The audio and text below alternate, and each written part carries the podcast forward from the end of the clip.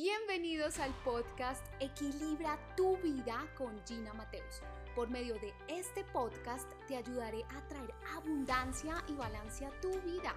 Recibe una dosis semanal de herramientas para desarrollar tu potencial, fuerza mental y emocional para equilibrar tu vida con abundancia. Una forma muy sencilla de empezar a sentirte más pleno en el ahora es que puedas desligar tu felicidad de tu riqueza, de tus metas, de tus logros. Ay, nos encanta poner nuestra felicidad o atar nuestra felicidad o plenitud hasta cuando alcancemos X meta, X objetivo. Y no nos permitimos, por una parte, disfrutar el camino, que es más largo que la meta en sí mismo o que el logro en sí mismo. Y por otra parte, atamos nuestra felicidad y nuestra plenitud a situaciones efímeras, situaciones que muchas veces no dependen solamente de nosotros, que no controlamos nosotros, pero que además es hasta cuando las alcancemos.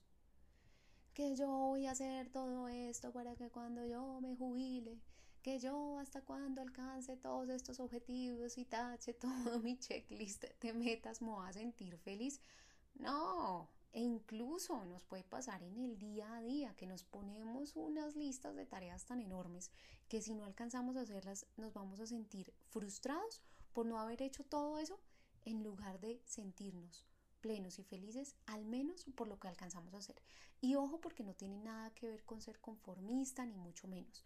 Tiene que ver, para empezar, con poner nuestros objetivos en un lugar alcanzable, pero segundo, con el tema de no poner nuestra felicidad hasta cuando alcancemos X.